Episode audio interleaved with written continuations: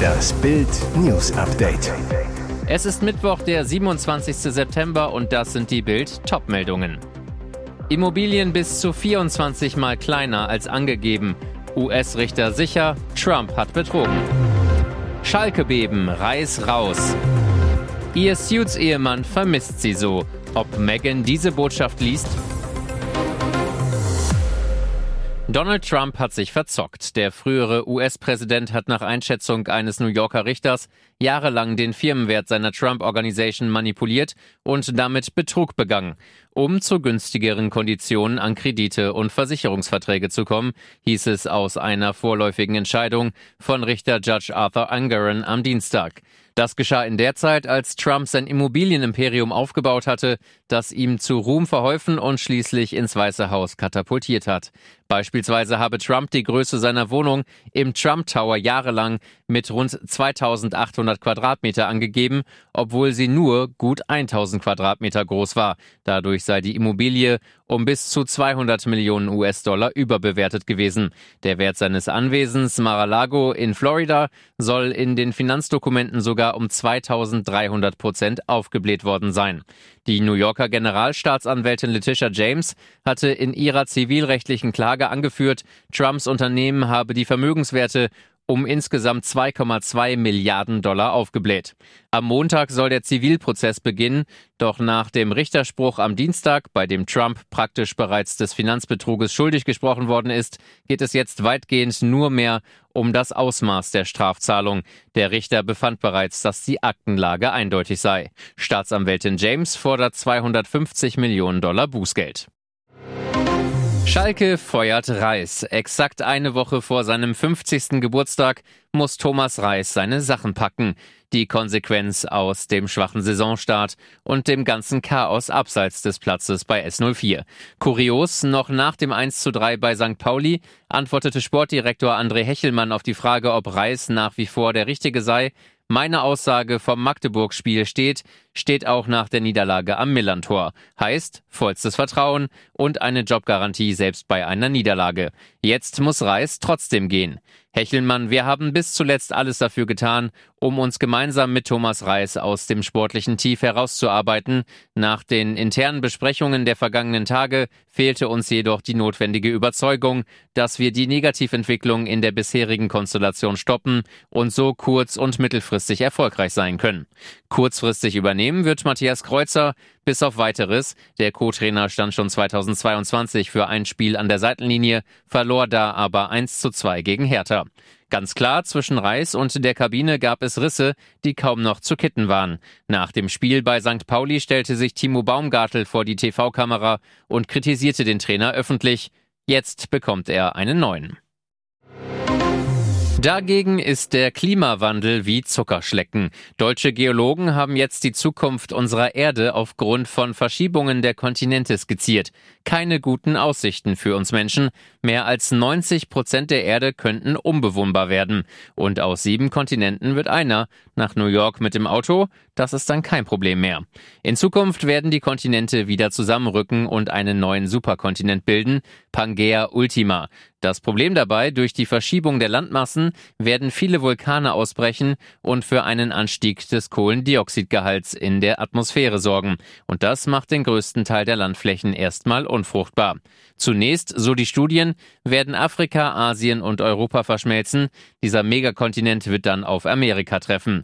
Australien wandert übrigens in Richtung Norden und verbindet sich zuvor mit Südostasien. Die Vorhersage, die Regionen in der Mitte werden sich in unbewohnbare Wüsten verwandeln. Immerhin gibt es eine Hoffnung, andere Szenarien gehen davon aus, dass der neue Superkontinent nicht am Äquator, sondern am Nordpol entstehen wird. Das könnte zu kühleren Bedingungen führen, in denen das Leben besser gedeiht. Er spricht allen Suits-Fans aus dem Herzen. Über zwei Jahre ist es her, dass die neunte und finale Staffel der Anwaltsserie auf Netflix ihren Abschied feierte. Die Serie, mit der Meghan Markle als Schauspielerin berühmt wurde und die sie 2017 verließ, nachdem ihre Beziehung zu Prinz Harry öffentlich wurde. Aber Meghan ging nicht, ohne in der Serie ihre große Liebe zu heiraten, Suitstar Patrick J. Adams. Meghan und Patrick spielten Anwaltsgehilfin Rachel und Hochstapler Mike und das so bezaubernd, dass Millionen Fans insgeheim bis heute auf ein Comeback hoffen. Und nicht nur die haben immer noch schwere Herzen. Auch Patrick J. Adams vermisst seine Suits Family sehr. Und Meghan. Jeden einzelnen von ihnen, schrieb der Schauspieler jetzt nachdenklich auf Instagram und veröffentlichte Fotos seiner Serienkollegen, eröffnet die Fotoreihe sogar mit Meghan. Es sind Schwarz-Weiß-Aufnahmen aus einer Zeit, in der sie alle zu engen Freunden wurden. Und die Fotos sprechen eine eindeutige Sprache, Sehnsucht. Ob Herzogin Meghan die Liebeserklärung ihres Suits-Ehemanns schon gelesen hat?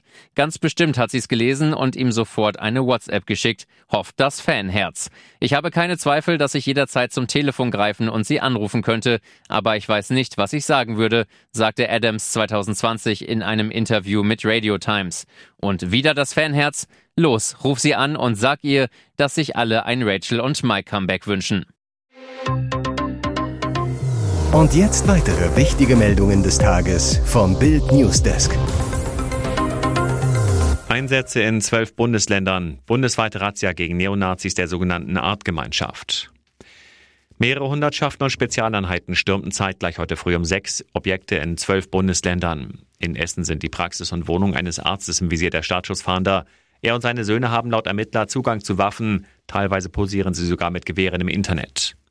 Nach Bildinformation hat Innenministerin Faeser die Artgemeinschaft Germanische Glaubensgemeinschaft wesensgemäßer Lebensgestaltung verboten. Zuletzt hatte Faeser am 19. September den rechtsextremistischen Verein Hammerskins Deutschland verboten. Die Artgemeinschaft ist nach Angaben der Bundeszentrale für politische Bildung eine sektenähnliche, religiös-völkische, antichristliche und rechtsextreme Organisation. Der Verein erfülle eine Scharnierfunktion zwischen den verschiedenen Strömungen der extremen Rechten. Die Artgemeinschaft vertrete eine rassistische und sozialdarwinistische Ideologie und verbreite antisemitische Verschwörungstheorien. Die Mitglieder sehen sich als Bewahrer einer nordisch-germanischen Rasse, die anderen Menschen überlegen ist und sich im Kampf gegen diese durchsetzen muss, heißt es in einer Beschreibung. Die Gruppe knüpfe unmittelbar an die Rassenlehre des Dritten Reiches an, schreibt der Verfassungsschutz NRW.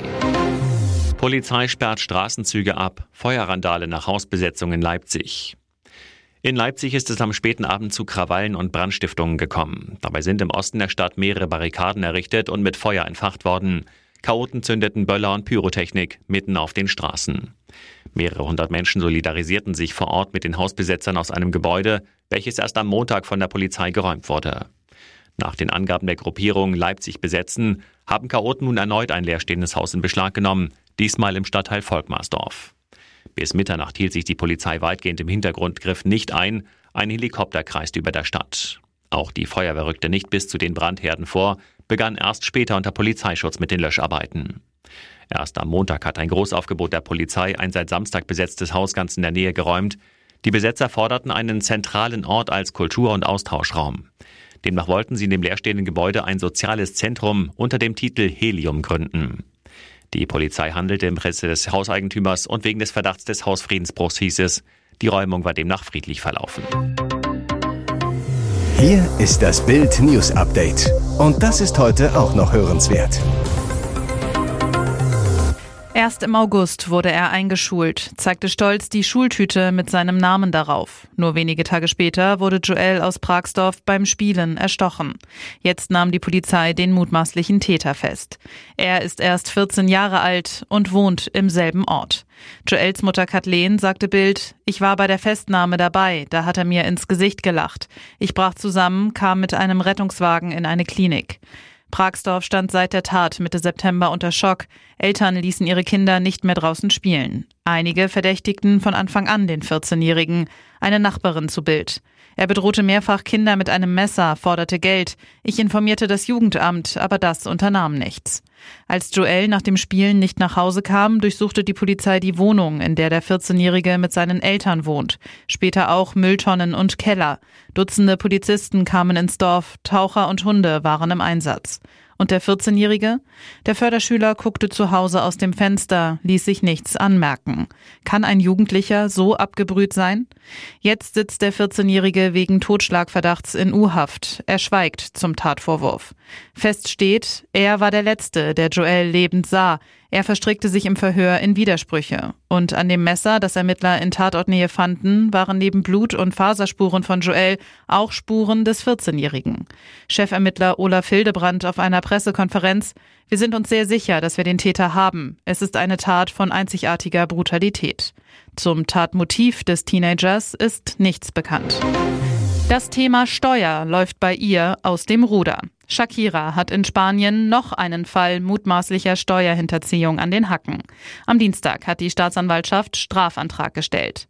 Der Vorwurf Steuerschulden von knapp 6,7 Millionen Euro aus 2018. Ein Untersuchungsgericht muss nun entscheiden, ob die Sängerin angeklagt wird. Die 46-Jährige muss sich bereits in einem anderen Fall in Barcelona vor Gericht verantworten. Es geht um Steuerhinterziehung in Höhe von rund 14,5 Millionen Euro. Shakira weist jede Schuld von sich. Laut eigener Aussage habe sie in der angegebenen Zeit hauptsächlich auf den Bahamas gelebt. Wo der Popstar wirklich seinen Wohnsitz hat, der steuerrechtlich natürlich entscheidend ist, gilt es unter anderem vor Gericht zu klären.